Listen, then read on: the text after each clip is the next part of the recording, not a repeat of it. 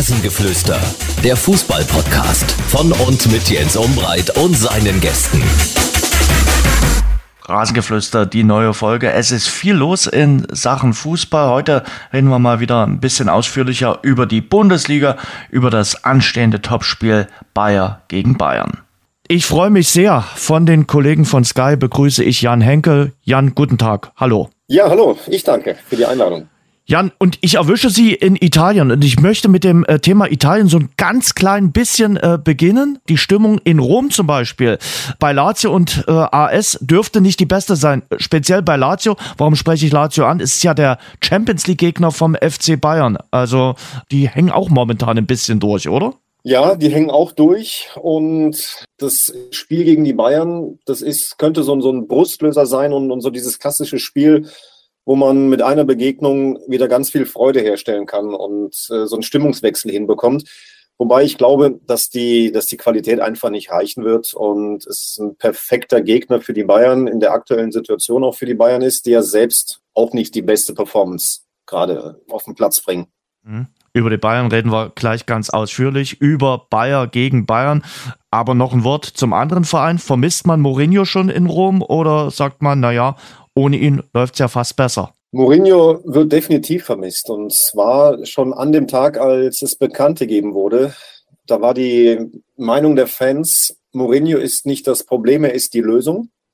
Trotzdem ähm, haben die das beim AS Rom dann ganz geschickt gemacht. Also wenn du schon den wirklich geliebten und fast vergötterten Trainer Mourinho wieder wegschickst, wer kann dann kommen? Totti, der Superheilige hier in der Stadt, ist kein Trainer und der nächste, der dann in der Reihenfolge kommt, ist eben Daniele De Rossi. Und von daher war das eine clevere Entscheidung, weil die Fans nie gegen Daniele De Rossi vorgehen würden. Ähm, sie lieben ihn. Trotzdem ist es und war es so, die Fans haben sich geehrt gefühlt, dass Mourinho hier Trainer war. Mourinho war super erfolgreich. Der hat die Conference League gewonnen. Ich weiß es noch ganz genau. Da war ich in der Stadt unterwegs mit Freunden und hatte das ähm, in dem Moment nicht auf dem Schirm und plötzlich wurden schon überall die Absperrungen hingestellt. Ich gesagt, Freunde, sofort weg hier, ähm, weil die Mannschaft vom AS Rom kommt gleich. Und dann sind eine Million Menschen hier beim Circus Maximus und mit Bengalos und allem drum und dran, das wird das Mega-Chaos. Und das ist etwas, was Mourinho geschafft hat. Er hat es auch geschafft, dieses alte Olympico bei jedem Spiel zu füllen. Es war immer ausverkauft. Vorher waren so zwischen 35.000 und 45.000 Zuschauer immer da. Der hat hier alle emotionalisiert. Dann noch in der Europa League das Finale gegen Sevilla. Der hat hier wirklich viel, viel bewirkt und wurde einfach geliebt und von daher, er fehlt ganz, ganz vielen für einen, der erst einmal in Rom gewesen ist, ich hatte schon das Gefühl, AS ist schon äh, die Nummer eins in der Stadt, oder? Ja, ganz klar. Also der AS Rom, wenn, wenn der AS Rom spielt oder, oder die, die Roma spielt, dann ähm, und man nicht im Stadion ist und durch die Stadt geht, hört man, wenn ein Tor fällt, weil aus den Häusern äh, rausgebrüllt wird und ähm, das ist tatsächlich ein, ein Verein, der in der Stadt extrem gelebt wird. Lazio ist eher der Verein, in der, in der Provinz, sage ich mal so. Natürlich gibt's auch Lazio-Fans in der, in der Stadt selbst, aber die Roma ist Stadtzentrum und Lazio ist so ein bisschen das Umland. Schlussfrage von mir zu Italien. Wie machen wir es richtig? Äh, seit, seit vielen Monaten, eigentlich auch schon seit zwei, drei Jahren, versucht man äh, das richtig auszusprechen. Früher war es gang und gäbe, zum Beispiel zu sagen, der SSC Neapel oder der AS Rom. Mittlerweile sagen viele die SSC Neapel oder die AS Rom. Wie ist es denn jetzt richtig eigentlich? Also, es ist die Roma, weil Associazione Sportiva und ähm, das ist im Italienischen La Roma.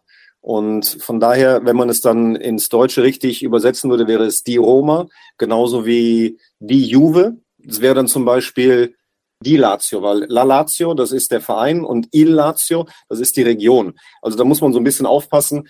Da merkt man dann immer, wer Italiener ist, wer nicht Italiener ist. Aber die Italiener selbst, was die Aussprache betrifft, das stört die alles gar nicht. Äh, man muss die nur hören, wenn, wenn die mal ein deutsches Spiel kommentieren, da hört man die, die wildesten Aussprachen der deutschen Namen. Gut. Das ist das beruhigt.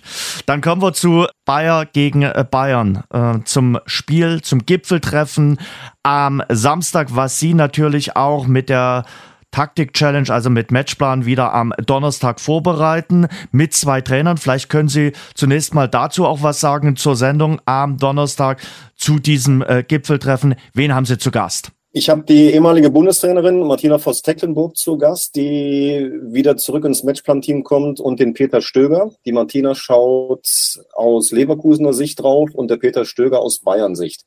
Ganz kurz nochmal zusammengefasst, um was geht es in der Sendung? Ich hatte mir vor Jahren Gedanken gemacht, bei welchem Moment wärst du ganz gerne mal mit dabei, wo du als Fan nie hinkommen wirst und auch als Journalist nie hinkommen wirst, nämlich dann, wenn der Trainer vor der Mannschaft steht und dem Team seinen Matchplan erklärt. Und da habe ich gedacht, versuch das doch mal ins Fernsehen zu bringen.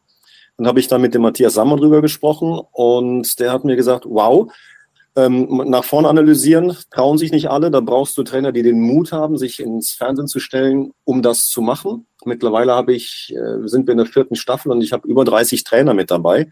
Und das ist wirklich so dieser Moment, die machen sich Gedanken an einem möglichst konkreten Beispiel und sprechen von ihrer Philosophie, wie sie es angehen würden. Uns interessiert in der Sendung gar nicht so sehr, was macht Tuchel, was macht Alonso, sondern es geht darum, um die Ideen meiner beiden Gäste. Hm. Und das Ganze wird aber, weil es Samstag ein spezielles Spiel gibt, dann nochmal ausgeweitet auf den Samstagabend.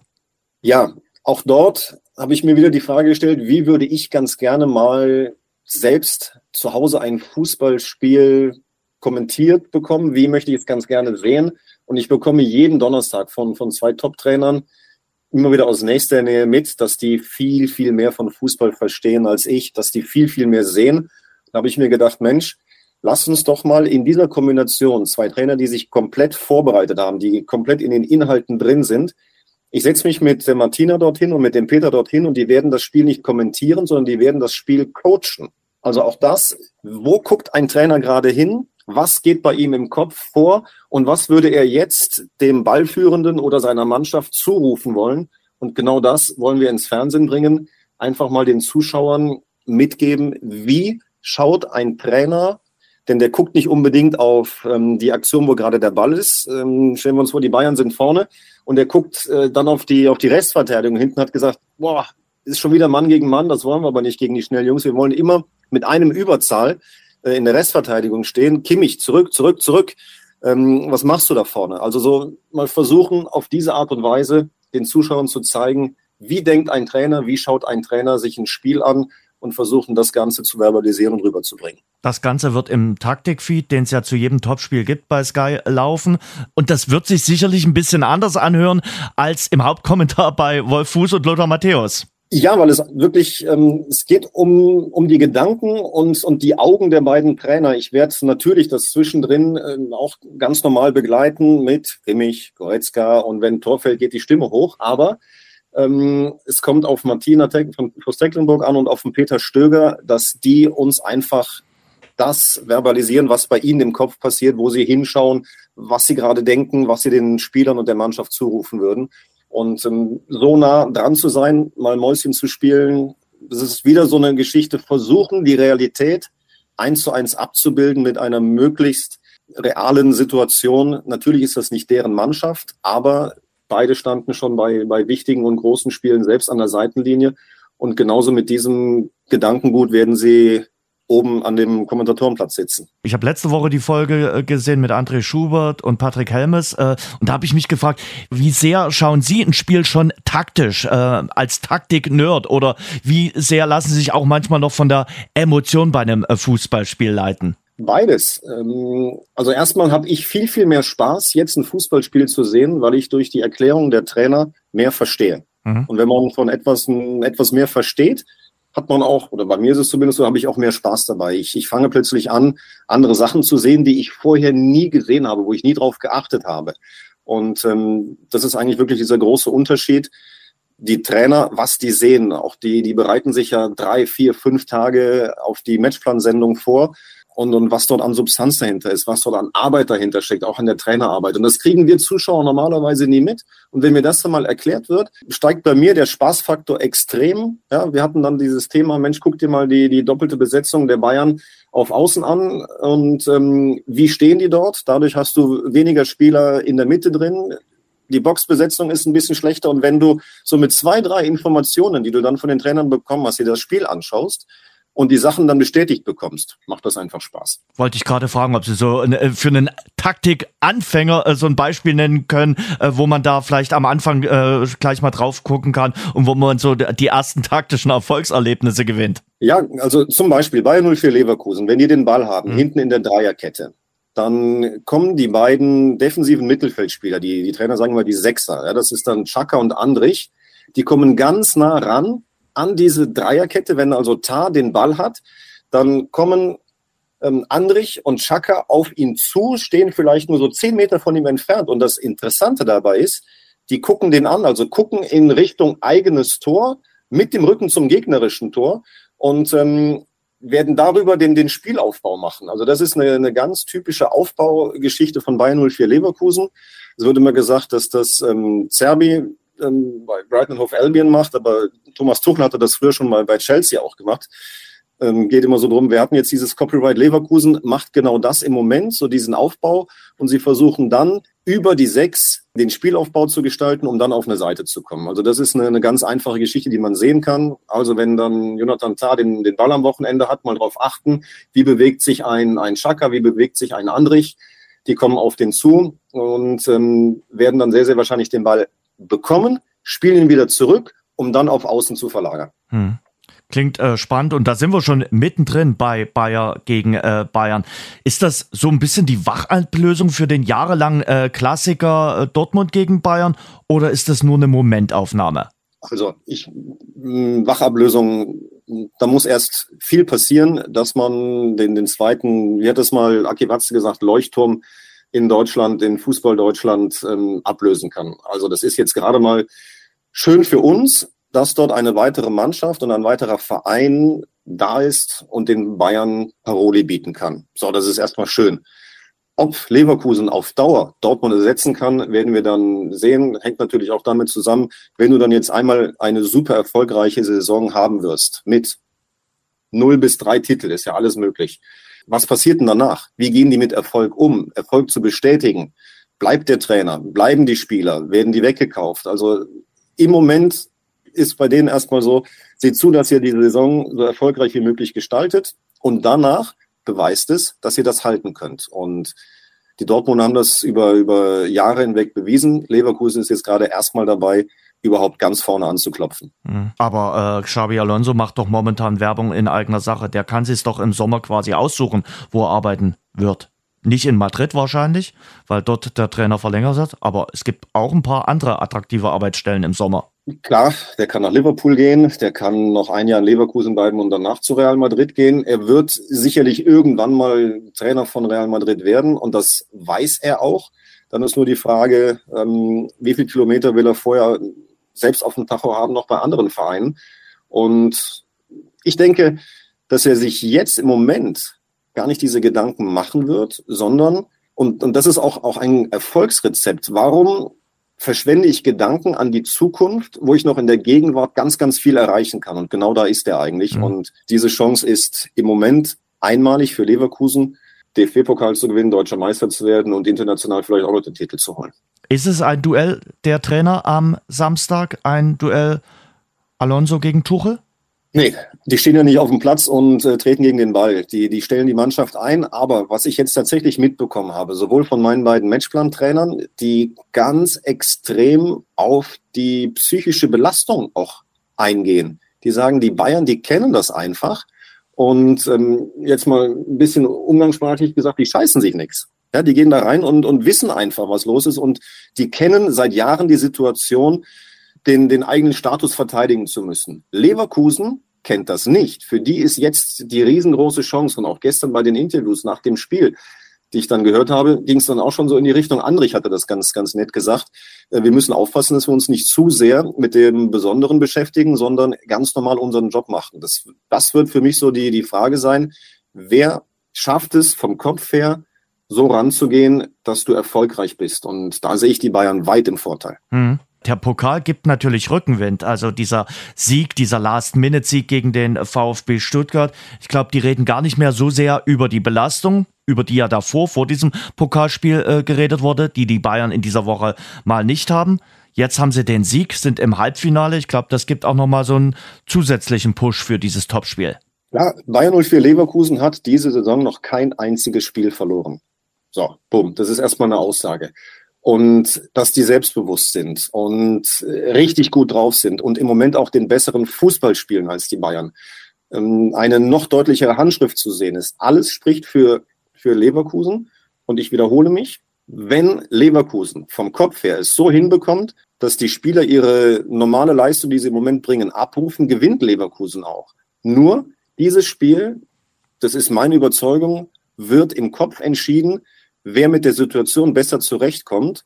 Und ähm, von daher sehe ich die Bayern deutlich im Vorteil, weil sie diese Situation kennen und wirklich da komplett problemlos rangehen. Weil sie zum Beispiel in der Hinrunde beim Spiel in Dortmund bewiesen haben, wie Sie gerade so schön gesagt haben, wir scheißen uns nichts. Wir scheißen uns auch vor 80.000 Zuschauern nichts und wir können äh, Topspiele seit gefühlt 40 Jahren. Ja, genau. Also das sind ja, das sind ja Spieler dabei, Weltmeister geworden, Champions League-Sieger geworden, jedes Jahr deutscher Meister geworden, ähm, mal mit unglaublich viel Punkten Vorsprung, mal wie vergangene Saison war es dann am letzten Spieltag nochmal gedreht und unglaublich knapp. Also die haben einfach schon extrem viel erlebt. In Leverkusen hast du mit Chaka jemanden, der das ausstrahlt, aber so viel gewonnen und so viel Silbernes hat er nun auch nicht auf seiner Visitenkarte stehen. So, und da ist einfach schon mal ein großer Unterschied zu sehen.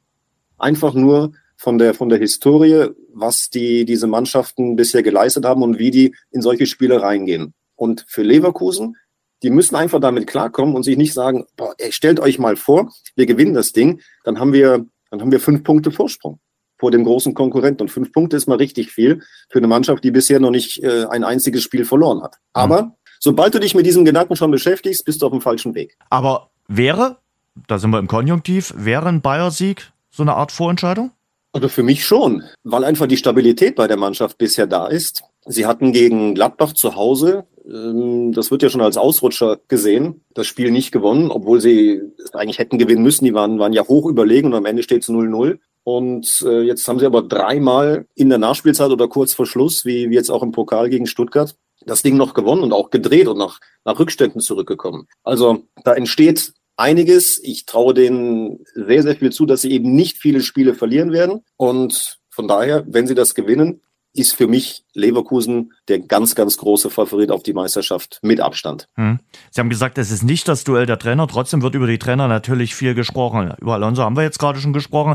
Ähm, und Lothar Matthäus, der Sky-Experte, hat gesagt, er hat auch die sichtbarere Handschrift in Sachen Fußball, noch sichtbarer als Thomas Tuchel. Gehen Sie da d'accord? Ich habe grundsätzlich ein Problem damit, Thomas Tuchel zu kritisieren, weil er genauso ein Mastermind wie Pep Guardiola ist. So. Und von daher, was habe ich für, für ein Recht, ähm, Thomas Tuchel zu kritisieren, der unfassbar viel mehr von Fußball versteht als ich auch. Und ein Thomas Tuchel ist sicherlich der erfahrenere Trainer, mhm. der viel, viel mehr Kilometer auf dem Tacho hat als ein Xabi Alonso. Tuchel hat die Champions League schon gewonnen. Der hat in, in mehreren Ländern erfolgreich gearbeitet. Also, wenn ich jetzt einfach die beiden Trainer auf eine Waagschale lege, dann geht es auf der Seite von Tuchel runter. Dass Xabi Alonso im Moment einen super Job macht, ist außer Frage. Nur, er ist der Newcomer und Tuchel ist das Mastermind, der schon die Titel gewonnen hat und zwar als Trainer. Und da hat Xabi Alonso noch nichts auf dem Zettel. Und ist das in München sowieso? Da ist ja aktuell immer Unruhe. Aber ist es nicht auch Jammern auf hohem Niveau? Klar, sie spielen nicht den schönsten Fußball, aber sie sind momentan, was die Punkte betrifft, der beste Zweitplatzierter in der Bundesliga-Historie. Also äh, er hat auch ein bisschen was vorzuweisen. Klar, nur das wird nicht gesehen, wenn eine Mannschaft noch besser ist und vor allen Dingen einen noch schöneren, klareren Fußball spielt, wo man noch mehr die klaren Abläufe sieht im, im Vergleich zu den Bayern. Also das ähm, ist bei, bei Alonso, was Lothar Matthäus ja auch gesagt hat, wirklich noch deutlicher zu sehen. Klar, das ist das, das ist das Problem, das ist das Gesamtpaket Bayern München. Wenn, wenn eine andere Mannschaft vor dir steht, dann kannst du so viele Punkte haben, wie du willst, es sind halt nicht genug. Über das äh, Duell der Trainer haben wir äh, gesprochen. Bei den Spielern wird sich viel um äh, Florian Wirtz und Jamal Musiala auch handeln, weil die beiden in der Nationalmannschaft eine, eine wichtige Rolle spielen. Da sagt man immer so schön, die können beide nicht zusammenspielen. Äh, die Frage ist, werden sie mal bei den Bayern zusammenspielen? Auch das wird sicherlich ein interessantes Duell werden.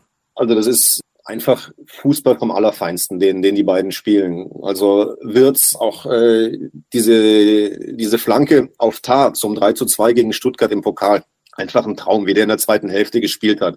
Ein Musiala, wie, wie der durch die Reihen zieht und ähm, also da kann man auch mal drauf achten. Wenn der den Ball bekommt, und das ist so seine, seine Tip-Tap-Finte, also einmal äh, rechts, links, rechts spielt, spielt er und der geht in die Gegner rein. Und ich sage bewusst in die Gegner, ob da zwei oder drei stehen, das stört ihn ja nicht. Die wackelt der aus. Mhm. Das ist, das ist einfach ein Traum. Und ich glaube, dass die beiden für die Nationalmannschaft zusammenspielen werden. Und zwar beide von Beginn an. Ähm, das gab es ja äh, jetzt auch in der Nationalmannschaft schon mal, dass sie, dass sie zusammen gespielt haben. Das hat auch gut funktioniert, weil du einfach zweimal Weltklasse hast und die ergänzen sich dort. Also die werden damit klarkommen. Es ist eher die Frage, wer spielt noch einen davor und ist derjenige, der dann die Sachen verwertet und, und die Tore für Deutschland schießt. Aber die beiden, da kann man sich wirklich nur wünschen, bleibt bitte gesund, verletzt euch nicht und bleibt so lange wie möglich in der Bundesliga, weil das ist einfach ein Traum, den beiden beim Fußball zuzusehen. Hm. Uns macht auch Spaß, Harry Kane zuzusehen. Sind Sie überrascht, äh, wie schnell der integriert wurde, wie schnell der die Buden äh, schießt? Wir dachten ja schon, Robert Lewandowski ist outstanding, aber Harry Kane toppt ja auch nochmal dessen Rekorde. Ja, also überrascht, was heißt überrascht? Die haben dort einen äh, Weltklasse-Stürmer für über 100 Millionen gekauft ähm, und er macht erstmal das, was er machen soll. Tore schießen. In, in der Art und Weise, wie er sie schießt, ist natürlich schon beeindruckend. Nur, ich weiß nicht, ob es eine Tendenz im Moment ist. Also ich sehe dort schon einen Unterschied zwischen dem Harry Kane, man kann ja nicht sagen aus der Vorrunde, weil es noch ein Spiel gab, also aus äh, dem Jahr 23 und 24. Im Jahr 23 war er noch mehr integriert und wurde noch häufiger gesucht, auch durch die Art und Weise, wie die Bayern Fußball gespielt haben, wie sie dann auch auf dem Platz ähm, in den Positionen drin waren. Im Moment ist Harry Kane so ein bisschen hm, dass er, dass er neben dem Geschehen herlaufen muss oder sich dann selbst einschaltet. Und wenn er sich dann zurückfallen lässt, was er ja ganz gerne macht, ist aber vorne keiner. Also im mhm. Moment haben die Bayern so ein bisschen in meinen Augen das Problem, zu wenig Leute in, in, der, in der ersten Linie vorne drin und ähm, auch die Boxbesetzung. Harry Kane braucht mehr Unterstützung, die er vorher hatte, und er muss noch häufiger gesucht werden. Dann kommt er auch wieder auf die Toranzahl, die er im Jahr 23 hatte. Mhm. Meine Meinung. Wie sehr geht denn Boniface äh, Leverkusen ab? Schon, aber auch das war ja das Gesamtpaket, was die Leverkusener wussten. Sie holen einen, einen super Spieler, den andere Vereine und Mannschaften nicht haben wollten, weil sie gesagt haben, hm, seine Verletzungshistorie passt uns nicht. Das ist ein bisschen riskant. Jetzt hat das super mit ihm funktioniert. Ich sehe Boniface auch ähm, noch eine Stufe über Schick. Aber es ist einfach das eingetreten, was passieren konnte bei Boniface. Ähm, blöde Verletzung, fällt jetzt wieder aus. Das Glück der Leverkusener, dass genau zu dem Zeitpunkt, letzten Spiele Boniface Schick schon auf der Bank saß, rangeführt wurde und in dem Moment, wo, wo Boniface weg war, war Schick da. Also von daher für Leverkusen gut gelaufen. Trotzdem, Boniface ist einfach noch mal eine Stufe drüber und tut den Leverkusenern noch besser als Schick. Und was wird das jetzt äh, am äh, Samstagabend? Was erwarten Sie für ein Spiel? So ein bisschen habe ich rausgehört, rechnen schon eher mit den Bayern als mit Bayer. Nee, ähm, das ist so, ich sage mal, erste Domino muss fallen und, und danach kann man äh, hm. sehen, in welche Richtung es geht. Mhm. Also, im Moment, wenn beide Mannschaften das auf den Platz bringen, was sie können, sehe ich Leverkusen vorne, weil sie im Moment besser drauf sind. So, jetzt hat aber leider äh, jeder noch einen Kopf auf dem Hals und da passiert eine, eine Menge zwischen den Ohren. Und da glaube ich einfach, dass die Bayern mit dieser Situation, Topspiel, Herausforderer, jetzt Sales, wesentlich besser zurechtkommen und die Leverkusener vielleicht mit dieser Situation Probleme haben. Und wenn der Kopf nicht ganz mitmacht, dann äh, funktioniert der Rest auch nicht. Also, das ist für mich die große Frage. Wer Man sagt ja immer, mental mit der Situation besser zurechtkommt, gewinnt dann auch das Spiel. Sportlich sehe ich Leverkusen im Vorteil, vom Kopf her die Bayern und dann das das Entscheidende für mich sein wird, Bayern. Es wird, es wird aber ein super Spiel. Es war Leverkusen-Stuttgart, war ja schon richtig ja. klasse. Und ich glaube, dass ähm, auch wenn man sich das Hinspiel, das 2-2 nochmal in, äh, in Hinterkopf ruft, Bayern gegen Leverkusen, das war auch schon super. Das wird einfach ein richtig tolles Fußballspiel. Zwei Mannschaften, die den Ball haben wollen. Ja, die spielen ja nicht gegen den Ball, sondern die, die wollen mit dem Ball spielen.